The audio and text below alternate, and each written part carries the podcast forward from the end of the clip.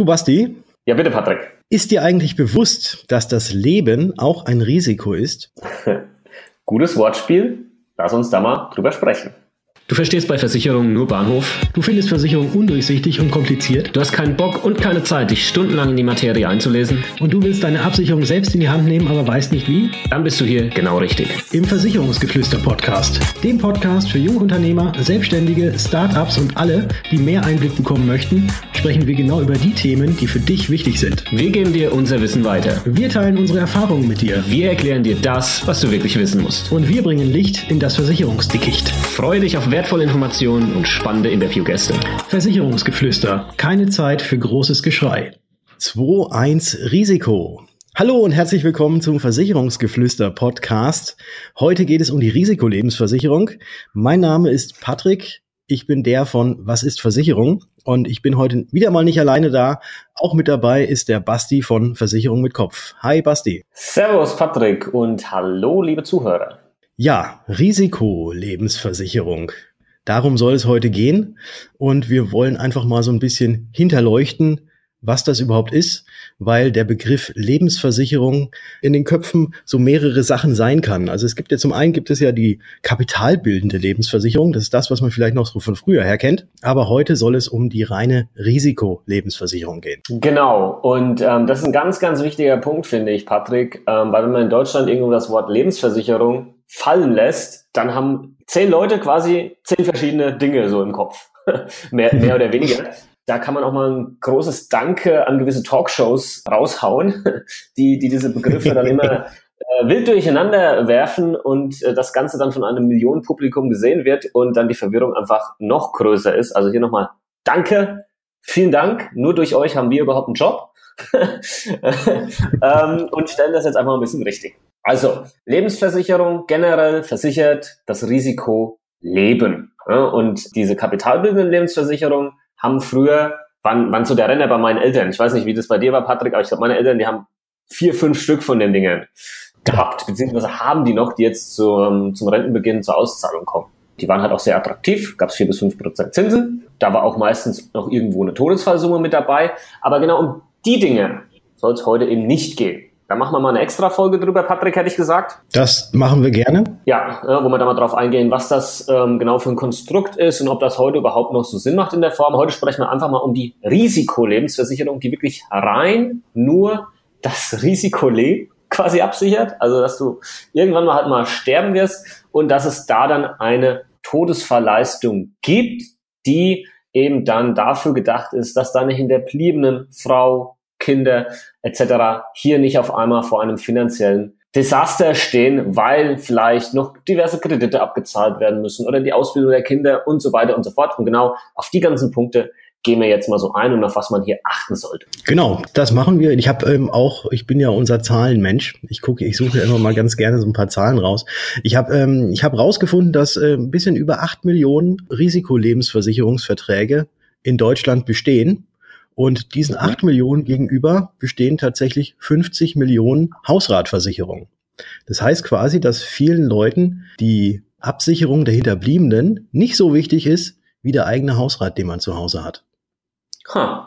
Warum? Warum ist das so? Wir sind alle Egoisten. ist mir doch wurscht, wenn ich, wenn ich irgendwann hier den Löffel abgebe, nach mir die Sinnflut. Ne? Lieber mal den Hausrat hier abgesichert, ne? mein Fernseher und so weiter und so fort. ähm, nee, aber woran liegt's? Woran liegt's? Ich denke mal, es ist einfach die fehlende Aufklärung. Mhm. Das, das wird, das wird, glaube ich, so der Grund sein, weil ich, ich, ich denke jetzt mal nicht, dass sich irgendwelche äh, Familienväter, Familienmütter oder so nicht darum sorgen, was denn passiert, wenn sie auf einmal nicht mehr da sind und wie es dann mhm. mit den anderen weitergeht. Also das glaube ich nicht. Es ist einfach wahrscheinlich so, Hausratversicherung ist halt in aller Köpfe. Das ist immer so das Erste, wenn der Student von zu Hause auszieht, oh, ich brauche unbedingt eine Hausratversicherung für meine kleine Butze, obwohl da eigentlich gar nicht wirklich viel drin ist. Aber halt, ja, ja. ja ich glaube mal, dass dieses Thema, was, was die, die Absicherung der Hinterbliebenen äh, betrifft, das wird halt vielleicht nicht so eben nicht so in den Medien äh, angesprochen. Hm? Ja, das ist, das ist mit Sicherheit ein Punkt. Ich glaube, ein weiterer Punkt ist aber halt auch, dass es halt ein Thema ist, mit dem man sich jetzt nicht so gern auseinandersetzt, ne? weil du setzt dich da so ein bisschen schon mit dem eigenen Tod auseinander und sprichst dann so quasi drüber, okay, wenn mir was passiert, muss ihm die Summe X zur Verfügung stehen. Und ich glaube, da haben viele Menschen vielleicht auch irgendwo ein Problem damit, äh, sich damit zu konfrontieren, was ich absolut nachvollziehen kann. Äh, und halt immer so quasi in der Hoffnung leben, ja, mir passiert schon nichts. Mhm. genau, deshalb dann halt sich nicht mit dem Thema auseinandersetzen. Es spielt, glaube ich, da auch mit rein. Aber was das Thema fehlende Aufklärung angeht, können wir jetzt, glaube ich, hoffentlich ein bisschen Abhilfe schaffen. Ich Patrick, was Willst du noch was anfügen? Sorry, ansonsten hätte ich gesagt, ähm, in welchen Fällen das so Sinn macht mit dieser Risikolebens. Ja, ich wollte gerade sagen, ich hoffe doch, dass wir da äh, ein bisschen Aufklärung schaffen können damit. das war's. Ja, für wen Gut. ist denn jetzt mal so grundsätzlich die Absicherung der Hinterbliebenen sinnvoll? Und damit habe ich die Frage, glaube ich, gerade schon selbst mit der Frage beantwortet. beantwortet.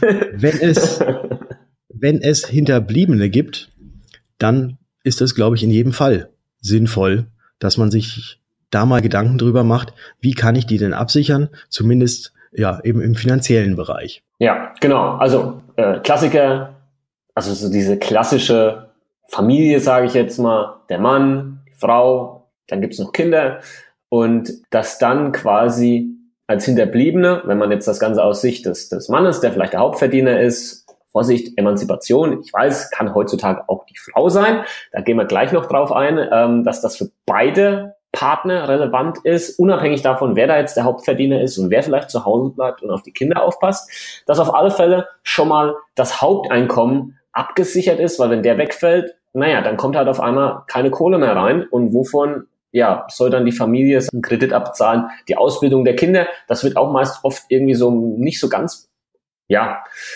beachtet, sage ich jetzt mal, dass halt sowas auch Geld kostet, wenn dann die Kinder vielleicht äh, studieren sollen, ins Ausland gehen wollen und so weiter und so fort. Das sollte auch irgendwie ja finanziert sein können. Und auf der anderen Seite, und das finde ich halt ganz wichtig, was aber glaube ich zumindest in den Gesprächen, die ich so führe, erstmal überhaupt nicht so bei den Leuten in den Köpfen drin ist. Vielleicht kannst du das bestätigen äh, oder auch nicht bestätigen, Patrick, dass dass immer eigentlich nur der Fokus auf den Hauptverdiener gelegt wird, dass der abgesichert ist, aber halt nicht auf den Partner, der zu Hause ist und auf die Kinder ja, aufpasst. Wobei der genau, genau das gleiche Risiko ja auch hat, weil wenn die Person wegfällt, äh, man sagt ja immer so schön, ja, Mütter etc., der anstrengendste Job der Welt und so weiter und so fort, nur unterbezahlt und so weiter und so fort, ist halt auch Fakt.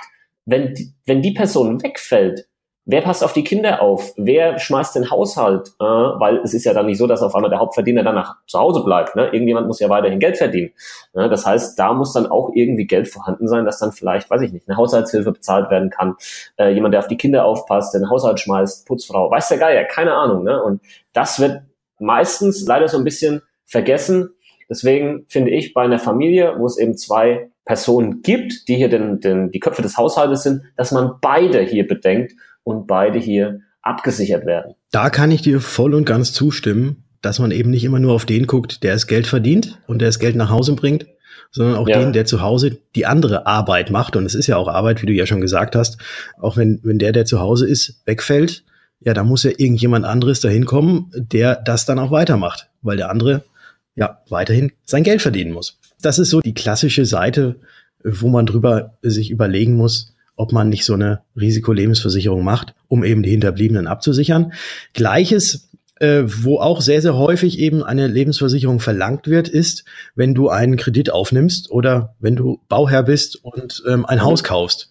Da möchte die Bank natürlich auch irgendeine Sicherheit haben, dass wenn du verstirbst und eben dann die Tilgung nicht mehr bezahlen kannst, weil du ja nicht mehr da bist, dass dann die Bank auf jeden Fall die Gewissheit hat, okay, wir kriegen, wir kriegen unser Geld, wir kommen an unser Geld. Und da fordern die Banken eben auch sehr, sehr häufig eben eine Lebensversicherung zur Absicherung. Mhm. Ähm, dann vielleicht noch zwei weitere Gruppen. Alleinerziehende, da brauchen wir eigentlich gar nicht viel dazu erklären. Ich glaube, ein Alleinerziehender ähm, hat sogar noch die größere ähm, ja, Beziehung dazu und erkennt die Wichtigkeit, weil wenn er dann wegfällt, dann ist ja gar keiner mehr da, der überhaupt vielleicht irgendwo auf die ähm, was die finanzielle Situation äh, der, der, der Kinder dann angeht oder was das betrifft. Das heißt, da ist eine Risikolebensversicherung fast eine Pflichtversicherung, würde ich behaupten. Absolut. Und ähm, dann noch das Thema, wenn du vielleicht Unternehmer bist, Geschäftsführer bist, beziehungsweise das ist ja dann eher dann so für die Firma an sich ähm, interessant, wenn dann zum Beispiel der Geschäftsführer, der hier die leitende Funktion hat, auf einmal ja verstirbt ähm, und er halt nicht so einfach ersetzt werden kann und dadurch vielleicht der Firma Verluste entstehen könnten und so weiter und so fort, dann gibt es oft Versicherungen ähm, oder, oder Firmen, die dann sagen, okay, ich möchte gerne meinen Geschäftsführer hier absichern. Ja, genau. Das sind so die vier Gruppen, die man so mhm. nennen kann. Oder wenn, wenn ihr euch jetzt selbst nicht in dieser Gruppe gefunden habt, dann überlegt einfach mal selbst, habt ihr Hinterbliebene, die ihr irgendwie absichern müsst oder möchtet? Ja. Und dann wird das auch, also, wird auch mal überlegen. Ja. So, ne? Genau, ich wollte nur kurz sagen, also wenn jetzt haben wir jetzt, jetzt haben wir, jetzt haben wir uns schon wieder. Jetzt sprech, jetzt sprech. Mann, Mann, Mann, jetzt sprech wieder durcheinander. Das gibt's auch. Nein, die, unsere das Zuhörer sind das ja schon gewohnt, die würden es vermissen, wenn wir das nicht machen würden. Davon bin ich überzeugt.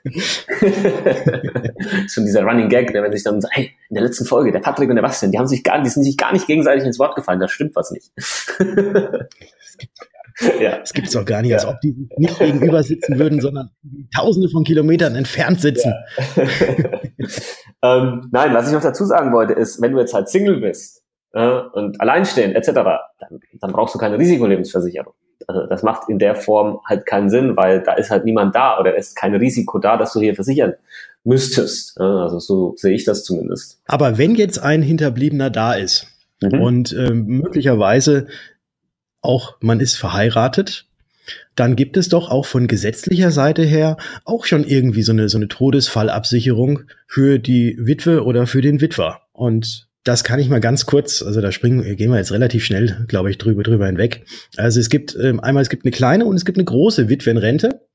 Ähm, die kleine Witwenrente beträgt 25 Prozent von dem na jetzt äh, wird schwierig, schwierig, das äh, kurz zu fassen.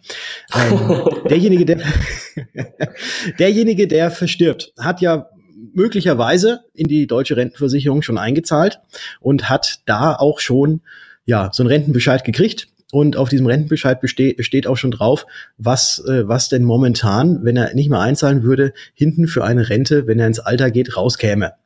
Und davon, von dieser Zahl, 25 Prozent, beträgt die kleine Witwenrente.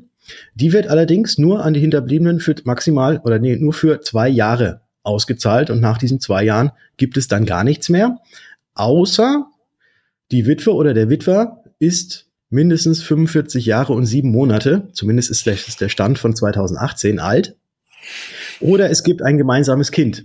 Dann wird nämlich die große Witwenrente ausgezahlt und die beträgt 55 Prozent eben von diesem Anspruch der zum Zeitpunkt des Ablebens bestand für die Rentenversicherung. Genau. Kinder haben auch ähm, keine, eher, keinen Anspruch auf eine Witwen, äh, Witwenrente, das heißt dann Waisenrente. Und wenn ein Elternteil verstirbt, dann ist es die sogenannte Halbwaisenrente und die beträgt eben zehn Prozent von diesem Anspruch. Ähm, allerdings müssen die Kinder da auch noch minderjährig sein, also sonst, sonst gibt es eben keine Waisen- oder Halbwaisenrente. Das heißt, das ist erstens mal extrem abhängig von diesem Rentenversicherungsanspruch, wenn der halt nicht sehr hoch ist, was ja durchaus der Fall sein kann, äh, wenn er vielleicht nicht lange eingezahlt wurde ähm, oder derjenige vielleicht gar nicht einzahlt oder wenig eingezahlt hat, etc. Ähm, und zum anderen ist es auch ähnlich wie in der gesetzlichen Rente. Du kriegst irgendwas, aber jeder weiß, es wird nicht ausreichen am Ende des Tages. Ne? Und ähm, deswegen führt ähm, auch in dem Bereich kein Weg an der privaten Vorsorge in Form einer Risikolebensversicherung vorbei. Also ich habe ich hab neulich habe ich gehört, ich kann das jetzt allerdings nicht verifizieren, ich sage es trotzdem, dass die kleine Witwenrente, die ja eben nur zwei Jahre bezahlt wird, dass die im Schnitt 140 Euro beträgt. Also ja, das ist jetzt nicht wirklich viel. Da kannst du jetzt nicht solch, da kannst du keine großen Sprünge machen, nee. nee, überhaupt gar nicht. Überhaupt gar nicht. Okay. Gut. Kommen wir doch jetzt mal dazu. Wir haben reden die ganze Zeit über die ähm, Risikolebensversicherung. Kommen wir doch jetzt mal dazu, was für verschiedene Arten es denn von diesen Risikolebensversicherungen gibt. Also du kannst die, wenn du die abschließt, ja, kannst verschiedene Formen davon abschließen. Die gängigste ist einfach die mit einer konstanten Versicherungssumme. Beispiel, das heißt, du gehst jetzt her und ähm, hast das ausgerechnet äh, zusammen mit deinem Berater oder hast dir das selbst ähm, zusammen kalkuliert und sagst, ich brauche jetzt 300.000 und zwar ähm, um, um mein, mein, meine Kinder, meine Frau hier abzusichern. Und ich hätte gern diese Versicherungssumme konstant über die komplette Laufzeit. Und die Laufzeit, weiß ich nicht, machen wir jetzt mal 25 Jahre, weil dein Kind vielleicht ein Jahr gerade alt ist. Und mit 25 Jahren, also wenn das Kind dann 26 ist, ist dann die Wahrscheinlichkeit hoch, dass das mit der Ausbildung, im Studium und so weiter fertig ist und deshalb ähm, deckelst du die Laufzeit auf so lange und äh, hast dann hier, wie gesagt, jedes Jahr, egal wann du jetzt in dieser, während dieser Laufzeit sterben solltest, diese 300.000, die ausgezahlt werden würden. Eine andere Option ist eine fallende Versicherungssumme, ähm, die zum Beispiel linear fällt, wenn du ähm, das Ganze vielleicht verbinden möchtest mit einem Darlehen, einem Kredit, äh, weil du dir ein Haus gekauft hast und so weiter und so fort. Das ist so der Klassiker, wenn man das verbindet mit, mit, äh, mit einer Tilgungsrate, sage ich jetzt mal, wo das Ding dann halt entsprechend fällt, bis es dann irgendwann mal bei Null ist. Und ähm, das ist die die Variante, die ist jetzt aber meiner Meinung nach halt nicht dafür gedacht, wenn man jetzt seine Hinterbliebenen absichern möchte. Also zumindest nicht so zu, zu 100 Prozent. Weiß nicht, ob du mir da widersprechen würdest, Patrick. Ähm, lass mich mal ganz kurz überlegen. Nein, widerspreche ich dir jetzt so nicht. Es ist natürlich schon irgendwie zur Absicherung klar, wenn du jetzt ein Haus gekauft hast, da gibt es einmal den Tilgungsplan vom, äh, vom Haus, was da jetzt abbezahlt werden muss. Und wenn man jetzt dafür eine eigene Risikolebensversicherung macht, die eben nur dafür da ist, dass dieser Kredit abgesichert ist, wenn man verstirbt, dann ist es ja auch ein Teil eigentlich der Hinterbliebenenversorgung, weil ja dann die Hinterbliebenen eben nicht mehr die Tilgung für das Haus bezahlen müssen. Aber äh, für die Hinterbliebenen würde da halt nichts mehr übrig bleiben, weil diese fallenden Risikolebens- oder die fallenden Versicherungssummen bei den Risikolebensversicherungen sind eben meistens auf solche Darlehen oder Hypotheken oder wie auch immer zugeschneidert. Und da gibt es einmal ja die, wie du gerade gesagt hast, mit dem linear fallend, also konstant fallend, also jedes Jahr geht es 1000 Euro runter, meinetwegen. Oder es gibt noch was und da kann ich jetzt wieder das Schlaubi Wissen rausbringen. Das nennt sich degressiv dass diese Kurve degressiv fallend ist. Und zwar kann man das dann genau an den Tilgungsplan quasi anpassen. Dass du zahlst ja monatlich oder jährlich zahlst du ja was an dieser, an diesem Darlehen ab. Und genau entsprechend wie das Darlehen nach unten geht, könnte dann auch diese Risikolebensversicherung nach unten gehen. Also dass es quasi eins zu eins gedeckt ist. Mhm. Und eine weitere Sache ist die, dass man auch eine Risikolebensversicherung auf verbundene Leben machen kann. Was ist das jetzt? Was, Was ist das jetzt schon wieder? Verbundene ah, Leben. Jetzt wollte ich gerade dich fragen. Jetzt wollte ich gerade dich fragen, dass du das erklärst, aber ich kann es auch gerne machen. Auch eine Ahnung. Nein, schieß los. Verbundene Leben. Also, das bedeutet, wenn ein, wenn, ja, wenn zwei Partner sich quasi gegenseitig absichern möchten. Dass wenn einer verstirbt, dass der andere eben diese Todesfallsumme erhält. Mhm. Ähm, das hat eben den großen Vorteil, dass äh, dieser eine Vertrag, der eben auf beide Personen gemacht ist, unter Umständen, also ich muss das wirklich sagen, unter Umständen, meistens ist es vielleicht sogar doch nicht so, günstiger ist, als wenn man jetzt zwei separate Verträge für jeden Einzelnen machen würde. Ein Nachteil ist allerdings der, dass wenn dann eben einer von den beiden verstirbt, dann gibt es ja das Geld, das ist gut, aber dann hat der, der übrig geblieben ist, also der, der noch lebt, der hat dann keine eigene Absicherung mehr für möglicherweise dann seine Hinterbliebenen, die da auch noch zusätzlich noch abgesichert sein müssten, wenn er denn versterben sollte. Also diese verbundene Leben quasi zwei auf zwei Personen. Wenn einer ja. von den beiden verstirbt, wird die Versicherungssumme ja. ausgezahlt und damit ist der Vertrag erloschen. Genau. Ein weiterer äh, Nachteil kann unter Umständen sein, weil es gibt ja in Deutschland auch sogenannte Erbschaftssteuer, dass man dann, wenn der Versicherungsnehmer, also derjenige, der diesen Vertrag abgeschlossen hat, wenn der verstirbt und dann diese Versicherungssumme, also das Geld, ausgezahlt wird an den Hinterbliebenen, dass dann dieses Geld auch voll der Erbschaftssteuer äh, zu Lasten, nee, nicht zu Lasten fällt, also voll der Erbschaftssteuer mit angerechnet wird und dann der Hinterbliebene möglicherweise dieses Geld, was er von der Versicherung bekommen hat, auch noch versteuern muss. Genau, weil es hier eben auch sein kann, äh, man darf das jetzt nicht nur begrenzen auf jetzt vielleicht die Versicherungssumme, die zur Auszahlung kommt, dieser Risikolebensversicherung, sondern da, da, da fließt ja viel, viel mehr noch in diese Erbschaftsmasse mit rein, so wird das ja genannt. Das heißt, da kann vielleicht ein Haus sein, das dann noch vererbt wird und vielleicht noch anderes Vermögen, ähm, was der Geier, ne? Und wenn dann auf einmal halt die, diese Risikolebensversicherungssumme da auch noch mit dazu kommt, dann kann es schon mal schnell sein, dass diese Freibeträge, diese Steuerfreibeträge, die es ja gibt, ähm, überschritten werden. Vielleicht mal ganz kurz angerissen, die sind nach aktuellem Recht für Ehepartner liegen die bei einer halben Million, bei Kindern sind es 400.000, Enkel 200.000. Und wenn die beiden nicht verheiratet sind, dann ähm, sind das 20.000 an Freibetrag. Das heißt gar nicht mal jetzt so extremst hoch, sage ich jetzt mal, weil so eine Risikolebensversicherung ist ja kann schon mal sein, dass die halt auf drei, vier oder vielleicht sogar 500.000 Euro abgeschlossen wurde und dann hast du diesen Freibetrag ruckzuck erreicht und dann ist natürlich doof, wenn hier dann auf einmal die deutsche Steuerbehörde auch noch anklopft ähm, und sagt, ja, sorry, wir hätten gern auch noch unseren Teil hier dabei von, von der Erbschaftsmasse. Und ähm, ja, das sollte man halt vermeiden. Und da gibt es ja auch eine Lösung, Patrick, wie man das machen kann bei der Risikolebensversicherung. Wie sieht das denn aus? Ja, wir wären ja nicht der Versicherungsgeflüster-Podcast, wenn wir da nicht auch eine Lösung bieten könnten. Genau. gibt's, gibt's nur bei uns. Gibt's nur bei uns. Kann sonst keiner. Das Ganze würde sich dann nennen Versicherung über Kreuz. Und zwar ist das so, wie vorhin gesagt, bei der verbundenen Leben gibt es ja nur einen Vertrag, wo beide drin sind. Und bei der Versicherungslösung über Kreuz gibt es zwei Verträge. Und jeder Vertrag läuft auf einen der beiden Personen und jede Person sichert über diesen Vertrag die andere Person ab.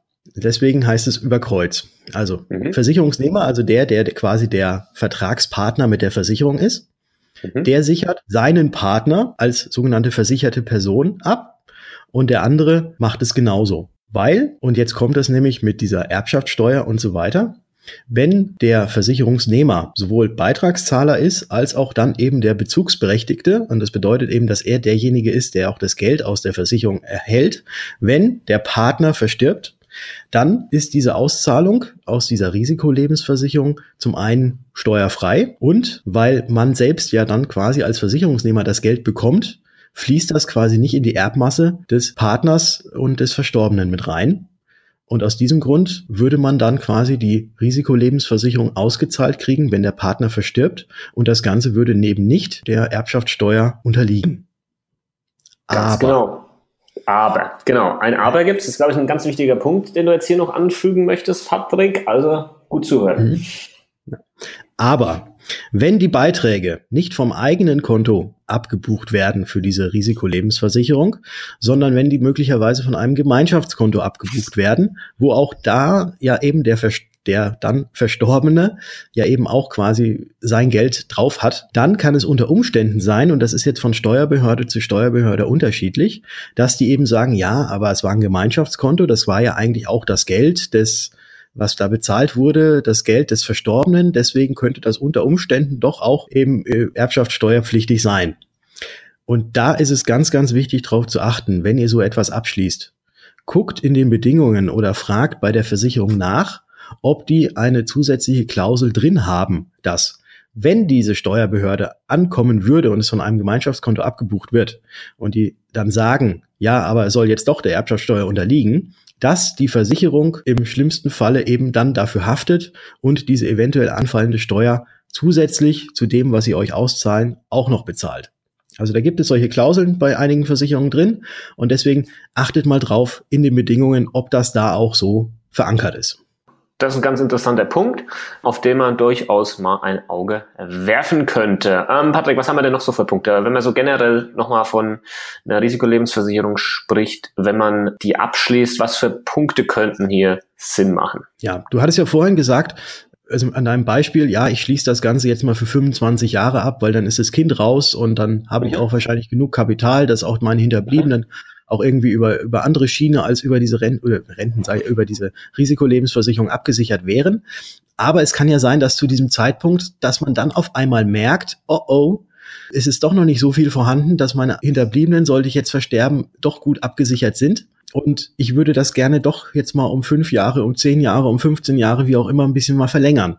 Da kann man eben auch schon bei Vertragsabschluss darauf achten, dass eben diese Versicherung eine sogenannte Verlängerungsoption mit drin hat dass man eben genau das machen kann, dass wenn man dann vor eigentlichem Ablauf dieser Versicherung merkt, oh, oh, das reicht doch nicht ganz, dass man dann auch mhm. sagen kann, äh, komm, lass uns das Ganze mal noch mal ein bisschen nach hinten rausschieben und lass uns das Ganze doch noch mal verlängern. Genau. Was, ja, was, was gäbe es denn da noch so? Ähm, ein Punkt, den ich ganz spannend finde, wenn man den mit rein oder mit reinnehmen möchte, beziehungsweise darauf Wert legt, ist eine, eine sogenannte vorgezogene Leistung bei schwerer Krankheit. Das heißt, es gibt Risikolebensversicherung, ähm, nennt sich im Fachjargon auch Terminal Illness ähm, Funktion, also quasi wenn du eine Krankheit hast, bei der ähm, der Arzt äh, mit relativer Sicherheit sagen kann, dass du jetzt halt vielleicht nur noch sechs Monate oder zwölf Monate zu leben hast, ähm, dass dann schon in dem Moment die versicherte Summe hier ausgezahlt wird von dieser Risikolebensversicherung. Das heißt, du wirst die Kohle tatsächlich noch bekommen, obwohl du eigentlich noch lebst und ähm, ja, kannst dir dann, weiß ich nicht, den Rest deiner Tage hier vielleicht damit noch versüßen oder ähm, wo ich auch tatsächlich ein Beispiel kenne aus einem entfernten Bekanntenkreis, da hatte jemand ähm, die Diagnose bekommen, ähm, dass er halt nicht mehr lange zu leben hat. Dann kam dieses Geld zur Auszahlung und er hat die ganze Kohle genommen, ist damit in die USA und hat sich dort von ähm, Spezialisten behandeln lassen. Und ähm, soweit ich weiß, äh, lebt er heute noch durch diese ähm, Behandlung halt. Also das kann schon ja auch eine Art, in Anführungsstrichen, Lebensretter sein. Eventuell, okay, das war jetzt wahrscheinlich auch ein Einzelfall, aber nur mal, dass man das mal gehört hat, wo wo liegt so der Sinn vielleicht auch von so einer Terminal Illness Funktion oder eben einer vorgezogene Leistung bei schwerer Krankheit? Mhm. Mhm. Sehr, sehr interessant. Mhm. Sehr interessant. ja. Ein weiterer Punkt, das, das klang jetzt, also mein, mein sehr interessant klang jetzt gerade gar nicht so wirklich begeistert, oder? Nö, also es ist halt, ich glaube, es ist interessant, aber es ist halt weiterhin als, als auch nicht so ein geiles Thema. Ne? Äh, ich meine, wir sprechen halt viel, Nein. geht viel um Tod, es geht um schwere Krankheiten etc.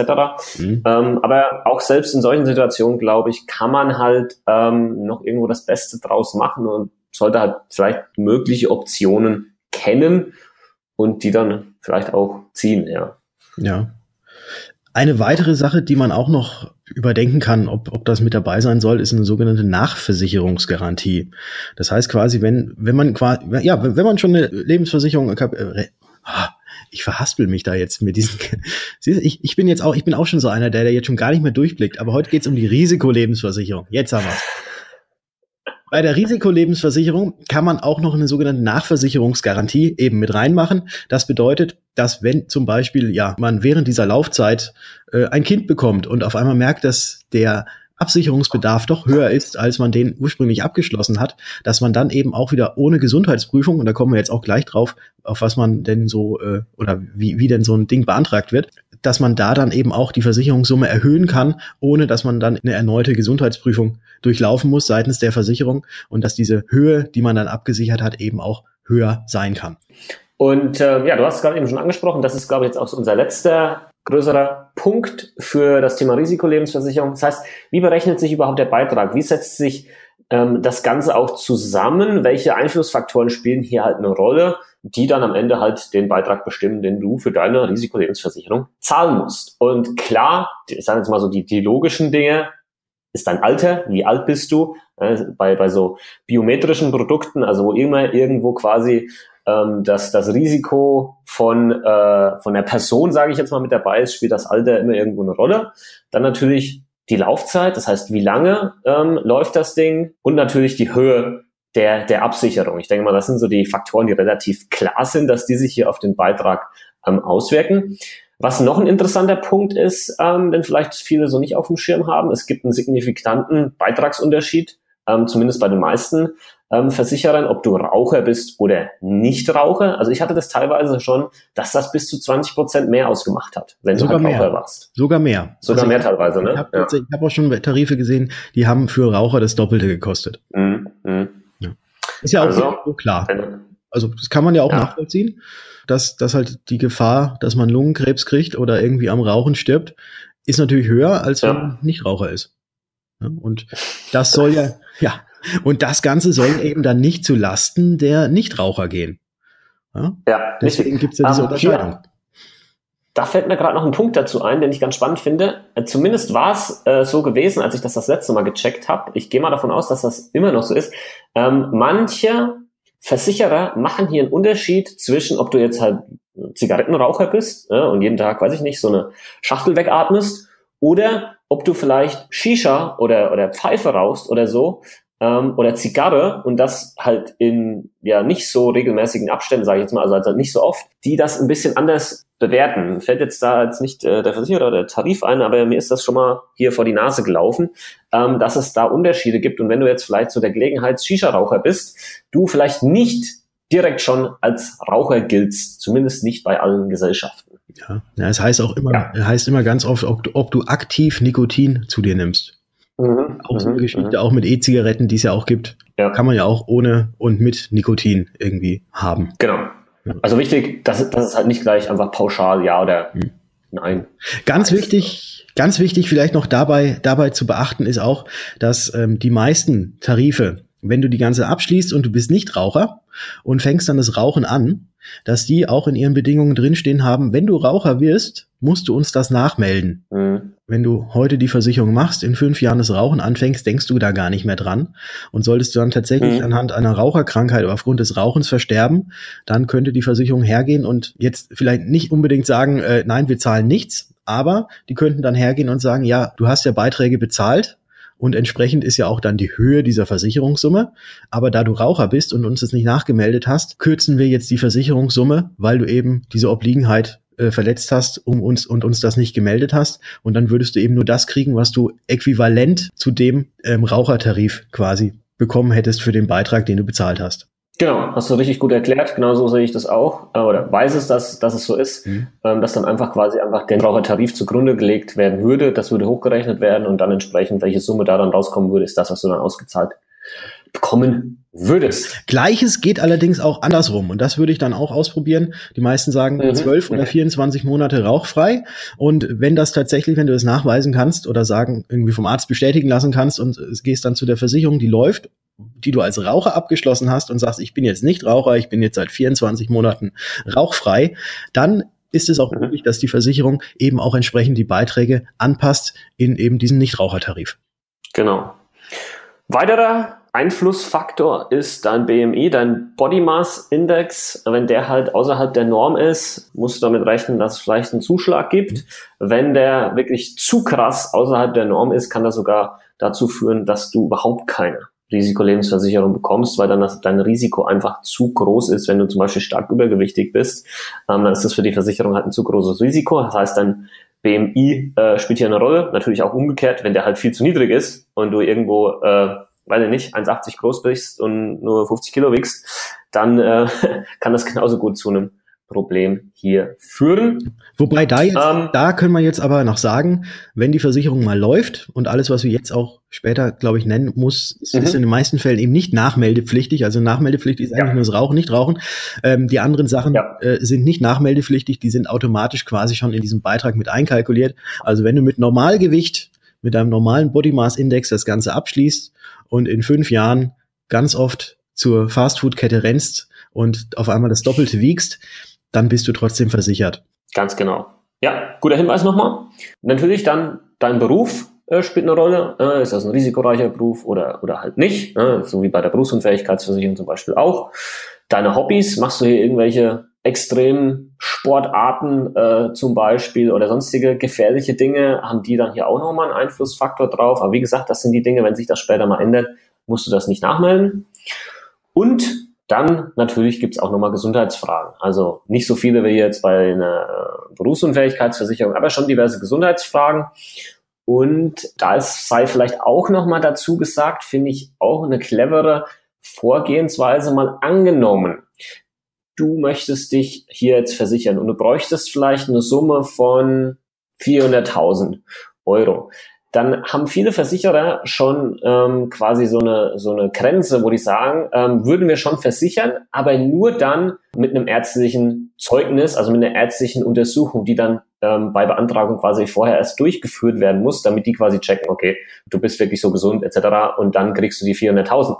In so einem Fall würde ich, würde ich hergehen, würde das so machen und würde vielleicht erstmal ähm, erfragen, bis zu welcher Versicherungssumme kann man das machen ohne die ärztliche Untersuchung und gibt dann natürlich trotzdem wahrheitsgemäß all die äh, Krankheitsgeschichten, die es vielleicht irgendwie gab, etc. dort an und versichert sich erstmal zu 300.000, weil was ja passieren könnte, dass wenn du diese ärztliche Untersuchung machst, da auf einmal was dabei rauskommt, von dem niemand vorher eine Ahnung hatte.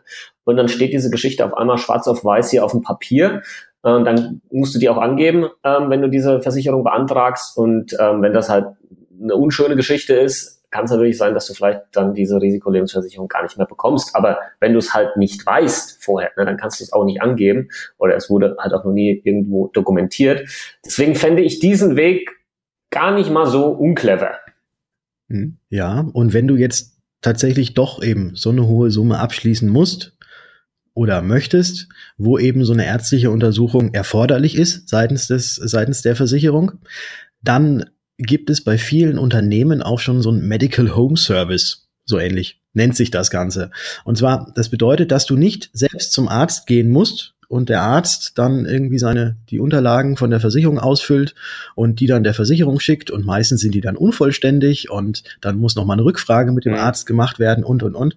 Da habe ich eine Zahl gehört, dass in der Regel das bei solchen Fällen, was waren es, 73 Tage, hier habe ich es aufgeschrieben, 73 Tage im Durchschnitt dauert, bis denn da, bis dann von Antragstellung bis tatsächlich dieser Vertrag dann geschlossen ist, dass es da in der Regel im Durchschnitt 73 Tage dauert, wenn noch irgendwelche Arztrückfragen oder ärztliche Untersuchungen gemacht werden müssen, weil der Arzt ja auch nicht sofort äh, freudestrahlend herkommt und sagt, ach, du kommst her, okay, ich mhm. untersuche dich, ich mache das sofort fertig, ich schicke das sofort vollständig auch wieder an die Versicherung, sondern das dauert halt ähm, seine Zeit und das ist in der Regel ja 73 Tage ohne Versicherungsschutz sozusagen. Und da gibt es eben diesen Medical Home Service, den viele Versicherer anbieten. Und das ist eigentlich ganz, ganz smart.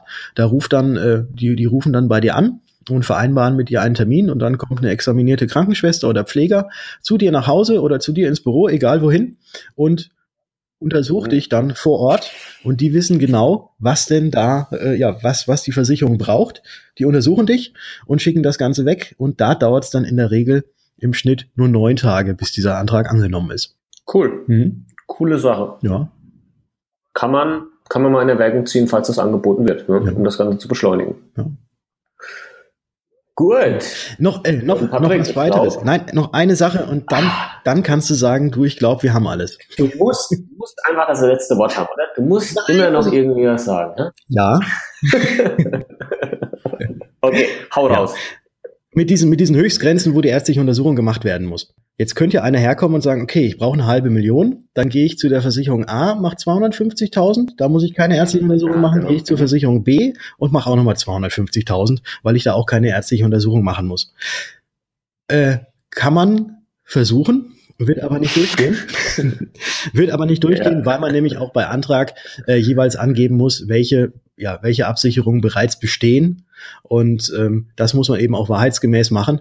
Und wenn dann äh, wenn dann eben in der Summe quasi das Ganze diese äh, diese, diese Grenze überschreitet, dann verlangt auch möglicherweise eine Versicherung, selbst wenn man da nur 100.000 machen möchte, auch eine ärztliche Untersuchung, weil eben in der Summe das Ganze über, über der Höchstgrenze läge. Ganz genau. So. Ja, das war doch nochmal ein äh, guter Punkt. Ja. Siehst du? Gut, gut, dass du hier gesagt hast. Halt, halt, stopp. Siehst du, manchmal ist es doch halt, stopp, gut. hier, hier muss noch was rein. ja. Aber Gut, aber jetzt sind wir, glaube ich, am Ende. Jetzt möchte ich dir aber das letzte Wort überlassen. Lieber Bastian, bitte. Ah, Patrick, vielen lieben Dank für ähm, die, diese netten Worte. Dann mache ich hier mal das Schlusswort. Ich hoffe, wir konnten euch zum Thema Risikolebensversicherung in jetzt hier ähm, doch alles Wichtige irgendwo erklären, auf was ihr achten solltet. Ich glaube, da waren ein paar Punkte mit dabei, die hier schon wichtig sind und ähm, die dich vielleicht auch ein bisschen ähm, zum Umdenken bewegen, was diese Versicherung angeht. Wenn du das, was wir hier so treiben, richtig gut findest, dann fänden wir es natürlich noch klasse, wenn du uns bei iTunes eine Bewertung dalassen würdest. Einfach so fünf Sterne wäre nicht schlecht und vielleicht noch ein, zwei Sätze dazu. Ähm, das hilft uns unglaublich weiter. Dafür sagen wir beide schon mal Danke und der Patrick erklärt euch jetzt noch, ja, wo ihr uns sonst so finden könnt. Ansonsten könnt ihr uns auf versicherungsgeflüster-podcast.de finden. Das ist unsere Internetseite und da habt ihr auch die Möglichkeit, euch einzutragen in unsere Newsletter, damit ihr keine Folge mehr verpasst, weil immer dann, wenn eine neue Episode oder Folge von uns rauskommt, gibt es eine E-Mail mit einem kurzen Teaser und dann seid ihr immer die Ersten, die sich das Neue anhören können. Ganz genau. So, jetzt, jetzt tatsächlich. Du darfst, ich sage, ich sage jetzt, wie immer, was sage ich eigentlich wie immer? Äh, ich sage, ich sage. Wir hören uns in der nächsten Folge. Wir hören uns. Patrick, geh, geh erstmal schlafen jetzt oder so. ciao. Ja. Ciao. Ciao. Ciao. Ja, mach, mach du mal dein Zurück weiter hier. Ciao. Letztes Wort. Tschüss. Schluss jetzt. Hopp. Sehr geil.